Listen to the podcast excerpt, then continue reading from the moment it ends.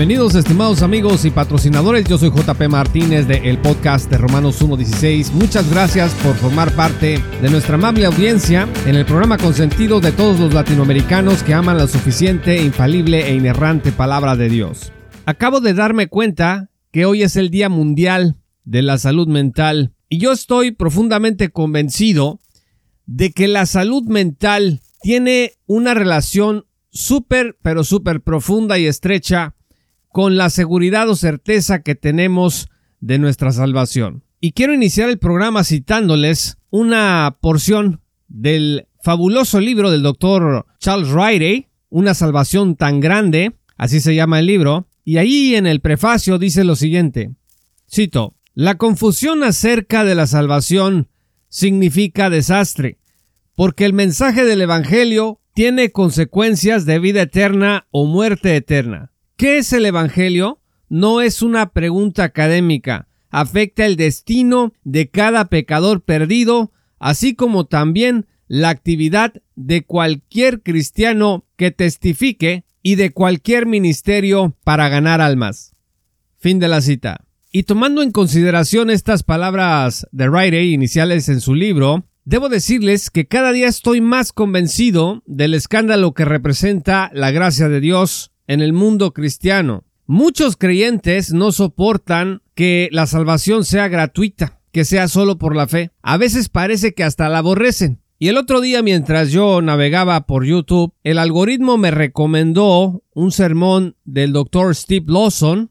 Steve Lawson ha colaborado mucho con los ministerios de Ligonier Ministries, que fundó Orsis Pro, y también con Grace to You del pastor John MacArthur. Y este sermón del doctor Steve Lawson se titulaba Te costará todo. De hecho, existe un libro con ese mismo nombre que él escribió, y en este sermón el doctor Lawson explica Lucas 14, versículos 25 al 35. Y esta porción de la palabra de Dios, si me acompañan en sus Biblias, dice de los versículos 25 al 27 lo siguiente.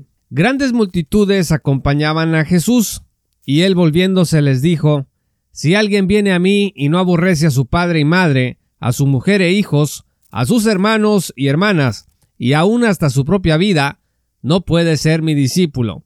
El que no carga su cruz y me sigue, no puede ser mi discípulo. En muchas Biblias, estimados amigos, este pasaje viene editorialmente titulado como El costo del discipulado, al menos así aparece en mi copia de la Nueva Biblia de las Américas, pero para predicadores como Steve Lawson, Bien podría titularse esta porción El costo de la salvación, no del discipulado. Según Lawson, este pasaje nos enseña lo que Jesús requiere de un incrédulo para poderlo salvar. Escuchen lo que dice el doctor Lawson en este sermón de manera explícita. Cito. La salvación es un regalo gratuito que solamente Él ha comprado en la cruz del Calvario y que Él nos da sin ningún precio a cambio. Pero Él requiere de nosotros que lleguemos al punto de sumisión total, completa y radical y rendición de nuestras vidas a Él, o de acuerdo a las palabras de nuestro Señor, no podrá ser. Fin de la cita. Esta angustiante declaración del Dr. Lawson es fruto, me parece a mí, de la confusión en la que los predicadores de la así llamada salvación por señorío han estado incurriendo durante muchos años al intercambiar lo que cuesta la salvación con lo que cuesta el ser un discípulo de Cristo. Para el doctor Lawson es evidente que el costo de nuestra salvación no solo es el pago que ofreció Jesús en la cruz para rescatarnos, sino además lo que nosotros tenemos que sacrificar en nuestras propias vidas para seguir al Señor. Sobre esta confusión han escrito ampliamente teólogos de la gracia como Charles Bing, Anderson, Hickson, Holly Hodge, Riley y el propio Schaffer, entre otros. Que por cierto hay que decir que los maestros de la salvación por señorío pues nunca han dejado de criticar al doctor Schaffer y mencionar al doctor Riley y a Hodge como gente que estaba muy confundida. El doctor Lawson abre su predicación diciéndole a la gente que muy probablemente nunca se han sometido a Jesús, pero también habla de los que ya se han sometido a Cristo y entre ellos él mismo se califica dentro de este grupo. Cito, quiero llamarlos a convertirse en discípulos de Cristo, a venir a la cruz y a creer en el Señor Jesucristo. Probablemente la mayoría de nosotros hoy ya hemos sometido nuestras vidas a Cristo y quiero llamarlos a comprometerse más radicalmente al señorío de Cristo. Fin de la cita. Estimados amigos, esto nos dice algo interesante acerca del autoconcepto que tienen muchos maestros de este tipo. Simplemente creen que sus vidas califican para salvación sobre la base de todo lo que sienten que han entregado a Jesús. Obviamente, pues este siempre será un criterio subjetivo porque habrá quienes opinen que el doctor Lawson y otros de su tipo pues no han renunciado a las riquezas que los acompañan y si lo hicieran pues que a lo mejor no han renunciado a sus familias, a sus esposas, a sus esposos, etc. Definitivamente el costo del discipulado es lo que dice Lawson, en eso tiene razón, exige rendición diaria y compromiso constante con Cristo, Ningún discípulo de Cristo se salva de esto si verdaderamente queremos seguir al Señor. Pero él está equivocado cuando hace del costo del discipulado el boleto de entrada a la salvación. Por un lado, Lawson dice que la salvación es un regalo sin costo alguno, es gratis, no nos cuesta nada. Pues obviamente esto lo hace encajar en el sola fide y sola gratia de la tradición protestante.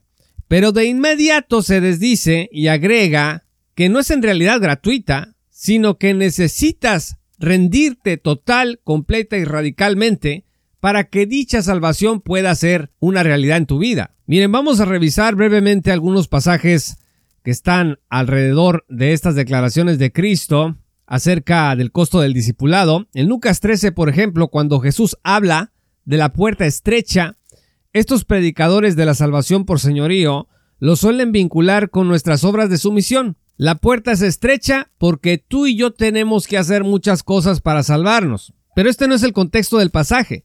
Para el judío la salvación estaba relacionada con entrar en el reino de Dios. Pero Israel no aceptaba a su Mesías. Creer en Jesús era la puerta estrecha. Abraham, Isaac y Jacob estarían en el reino pero estos judíos incrédulos no, debido a su obstinación, aunque aseguraran ser hijos de Abraham.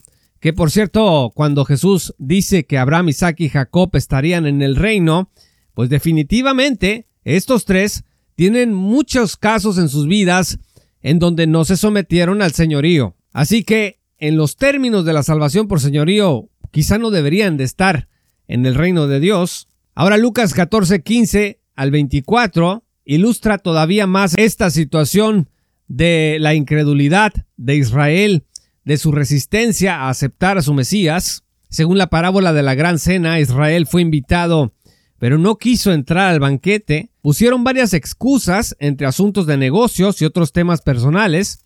Entonces el señor del banquete indicó a su siervo que invitara a los pobres, los mancos, los ciegos y los cojos. Vean ustedes los versículos 21 al 23. Gente de la calle, pues, sin nada que ofrecer. Estos entraron al banquete en lugar de aquellos objetores orgullosos. Así que Lucas 14, 25 y siguientes, que el doctor Lawson estaba explicando en su sermón, nos hablan del costo del discipulado una vez que el Señor nos ha dejado entrar en su banquete. Aquellos que a diferencia del Israel incrédulo creían en Jesús, pues tenían que aprender a obedecer a su maestro y a dejar de anteponer cualquier cosa o persona a su llamado.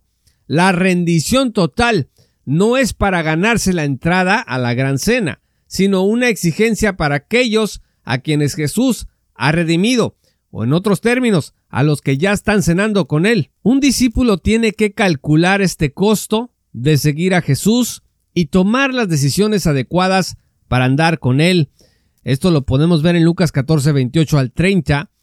Usted y yo, cuando nos consideramos cristianos, tenemos que entender que nos va a costar o nos puede costar lo más preciado que tengamos en nuestras vidas. Pueden ser relaciones, pueden ser cosas materiales, lo que el Señor disponga para que nosotros caminemos rumbo a la perfección como discípulos de Él. Por eso tenemos que ser como el rey sabio que antes de salir a batalla delibera para no ser derrotado. Vean ustedes Lucas 14 versículos 31 al 33. Todo esto, sin embargo, cuando lo contrastamos con la enseñanza del Dr. Lawson, si lo que el Dr. Lawson dice es verdad, que el costo de la salvación es el costo del discipulado, entonces no solo la salvación no es un regalo de gracia divina, sino que además gente como Lázaro, María y Nicodemo, que no renunciaron a todas sus posesiones como los apóstoles, pues no fueron salvos. ¿Por qué? Porque no pagaron el alto costo que les dice el Señor ahí en Lucas en los versículos que acabamos de leer. Estimados amigos, en Latinoamérica hemos consumido tanto estas predicaciones de salvación por señorío que prácticamente son para nosotros sinónimo de evangelio bíblico o evangelio puro. Y sin embargo, al repetirlas, lo único que estamos enseñando es que la gracia de Dios no es un don gratuito, y que a menos de que te consideres a ti mismo como alguien que ya ha rendido, escucha esto, como alguien que ya ha rendido total, completa y radicalmente su vida a Cristo, pues no puedes estar seguro de tu salvación. En el Día Mundial de la Salud Mental, y creo que cada día dentro de nuestras vidas como discípulos de Cristo, tenemos que descansar siempre, no en todos los esfuerzos que hemos invertido al seguir al Señor, no en todas las cosas que usted ha renunciado en su fidelidad a Cristo, no en todas aquellas cosas que usted ha dejado de disfrutar por ser fiel al Señor. En eso no hay descanso. El único descanso lo podremos encontrar en la persona y obra perfecta de nuestro Señor y Salvador Jesús. Solo por la fe y solo por gracia. Muchas gracias estimados amigos y patrocinadores por escuchar este programa. Si aún no eres patrocinador, únete el día de hoy en www.patreon.com diagonal J. Paulo Martínez Vas a acceder a muchos recursos exclusivos. Estarás con nosotros hombro con hombro en esta tarea de sana divulgación bíblica y teológica en el mundo de habla hispana. No dejes de seguirnos también en nuestras redes sociales como arroba JP Martínez Blog. Muchas gracias y que el Señor los bendiga hasta que volvamos a encontrarnos. Esto fue Romanos 1.16 con Juan Paulo Martínez Menchaca. Únete como patrocinador y apoya la sana divulgación bíblica y teológica en América Latina. Romanos 1.16. Todos los derechos quedan reservados.